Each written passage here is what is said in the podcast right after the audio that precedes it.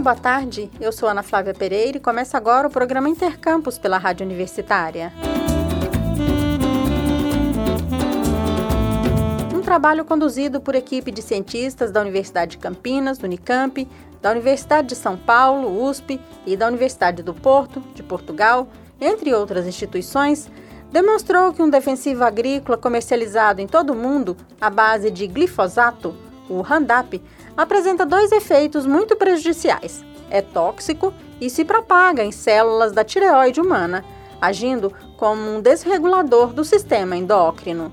A coordenadora do estudo, professora Laura Sterian Ward, da Faculdade de Ciências Médicas da Unicamp e membro da Sociedade Brasileira de Endocrinologia e Metabologia, Regional São Paulo, conversou sobre o assunto com o jornalista Rodrigo de Oliveira. Vamos acompanhar essa conversa.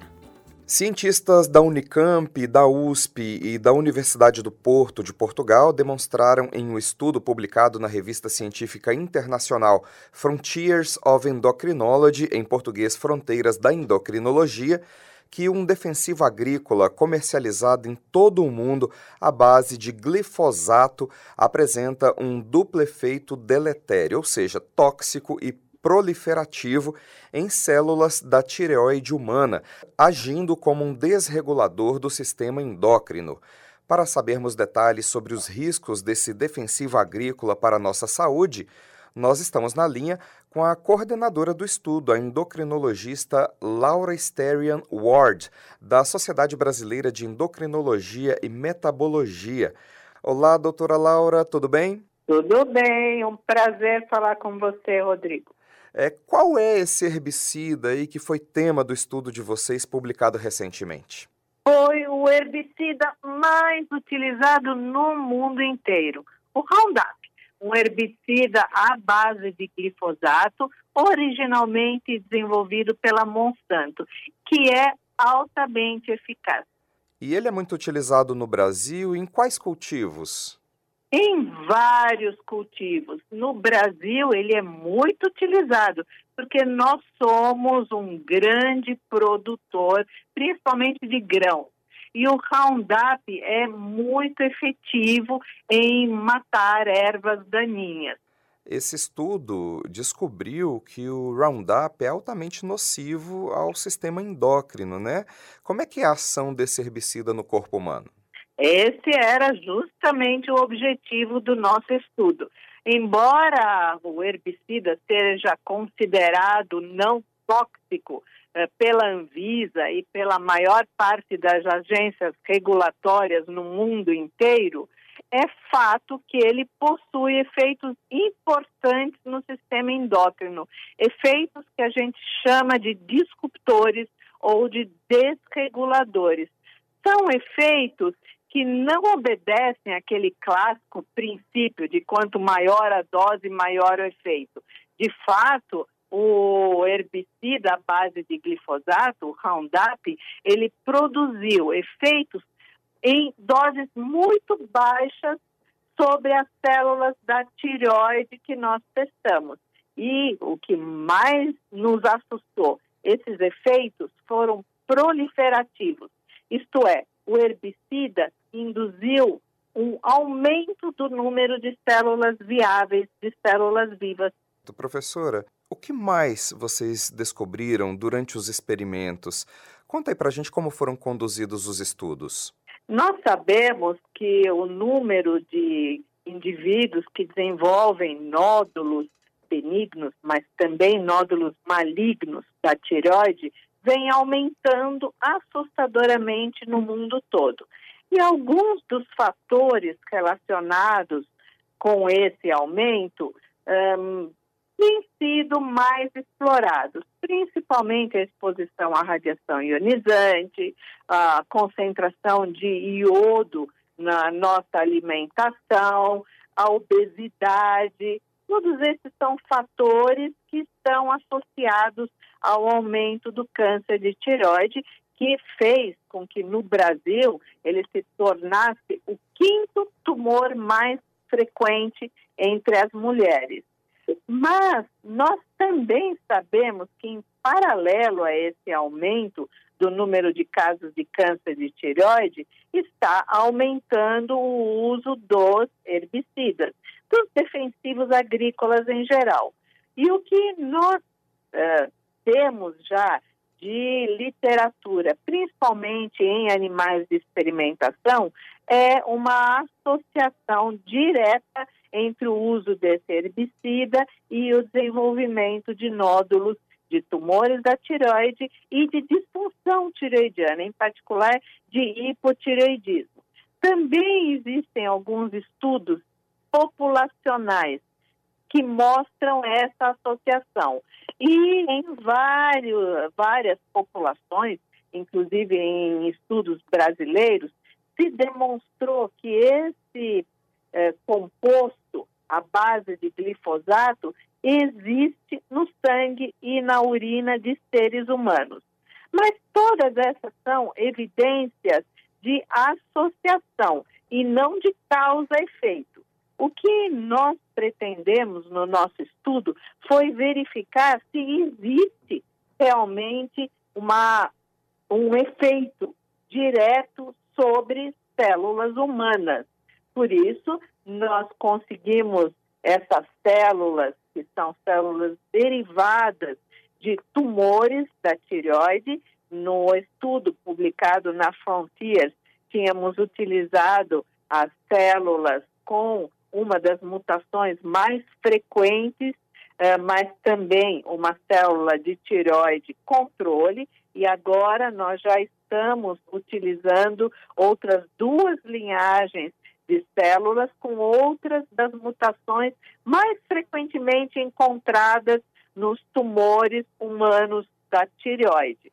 E o que nós observamos foi que, adicionando o Roundup e aqui tem um detalhe importante, Rodrigo, porque as agências regulatórias, inclusive a Anvisa, consideram o glifosato como uma substância não tóxica. Mas o glifosato não é o único composto do Roundup. Aquilo que o agricultor ou que as pessoas que utilizam o Roundup pegam da prateleira é um, composto que tem uma série de formulações, na verdade, tem mais de 20 Roundup disponíveis comercialmente, em que o, o glifosato compõe cerca de 25% do produto. O resto, 75% do Roundup da prateleira, são outras substâncias alguns aditivos, alguns estabilizadores, e é possível que esse composto seja carcinogênico não apenas ou não por causa especificamente do glifosato, mas sim do glifosato junto com esses outros compostos, ou talvez algum dos outros compostos que existem no Roundup comercial.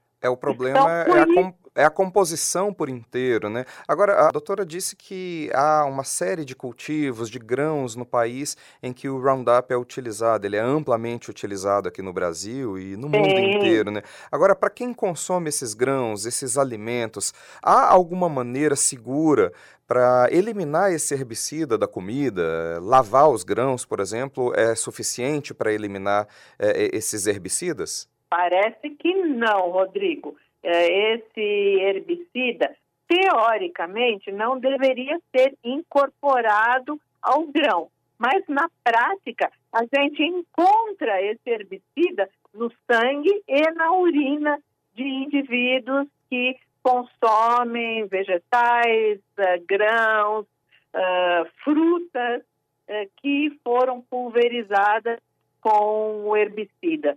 Então, ele seguramente está presente também nesses alimentos. E muito provavelmente ele está incorporado na polpa ou na casca. Na verdade, eu não sei, uhum. mas ele existe dentro dos alimentos consumidos.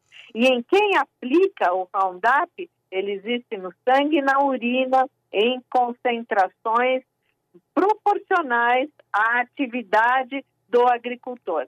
Ou seja, ele é mais perigoso ainda para o agricultor que aplica o, o, herbicida na cultura.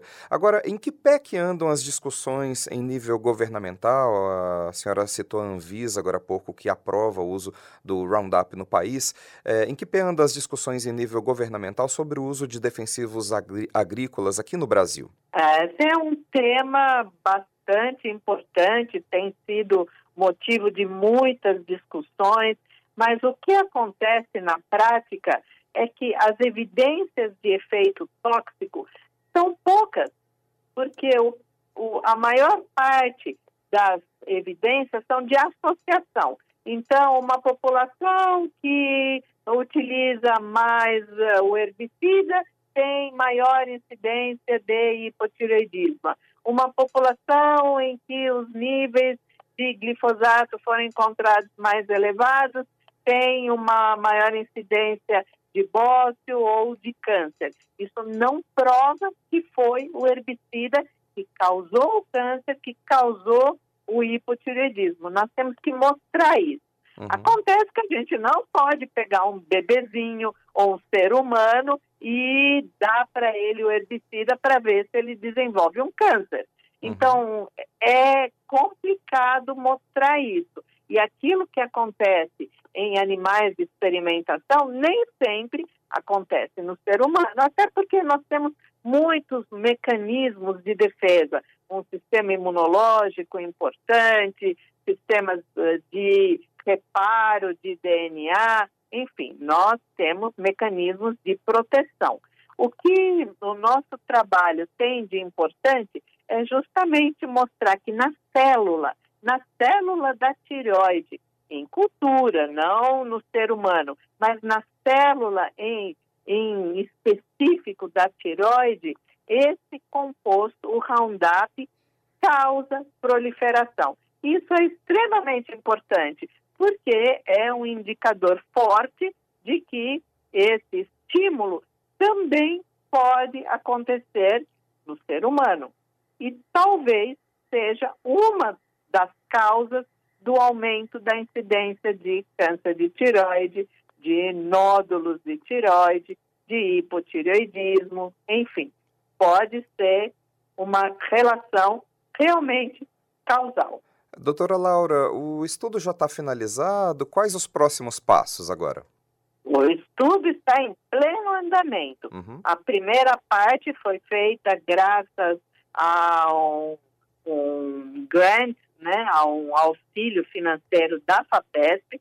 Nós estamos solicitando um novo auxílio para continuar a estudar os efeitos nessas células, não apenas os que nós já mostramos de proliferação, de eh, morte celular, porque o Roundup também mata células tireoidianas, mas agora nós estamos preocupados em entender como isso acontece.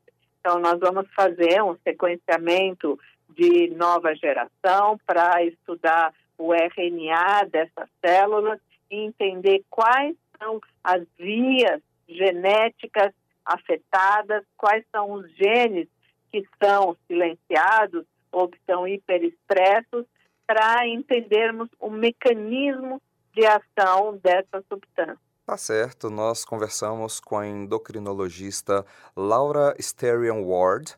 Ela é da Universidade de Campinas, a Unicamp, e também membro da Sociedade Brasileira de Endocrinologia e Metabologia na Regional São Paulo. A doutora Laura coordenou esse estudo que demonstrou que esse herbicida à base de glifosato, chamado Roundup, pode estar associado ao câncer de tireoide. Doutora Laura, muito obrigado por falar aos ouvintes da Rádio Universitária da UFG e parabéns pelo trabalho. Muito obrigada, foi um grande prazer. Rodrigo de Oliveira, para a Rádio Universitária. O Intercampus de hoje fica por aqui. Voltaremos na quinta-feira, ao meio-dia. Amanhã, nesse horário, você acompanha aqui o programa UFG com Você, que fala de ações de extensão da Universidade Federal de Goiás. Nossa programação você já sabe, pode seguir pelo rádio nos 870m, pela internet no site radio.fg.br ou pelo aplicativo MinUFG. A seguir temos mais jornalismo com o Universitário em Forma. Hoje, nos trabalhos técnicos, nós contamos com as colaborações de Ana Cláudia Rezende e Tiago Damaso. A todos e todas, obrigada pela audiência e até mais!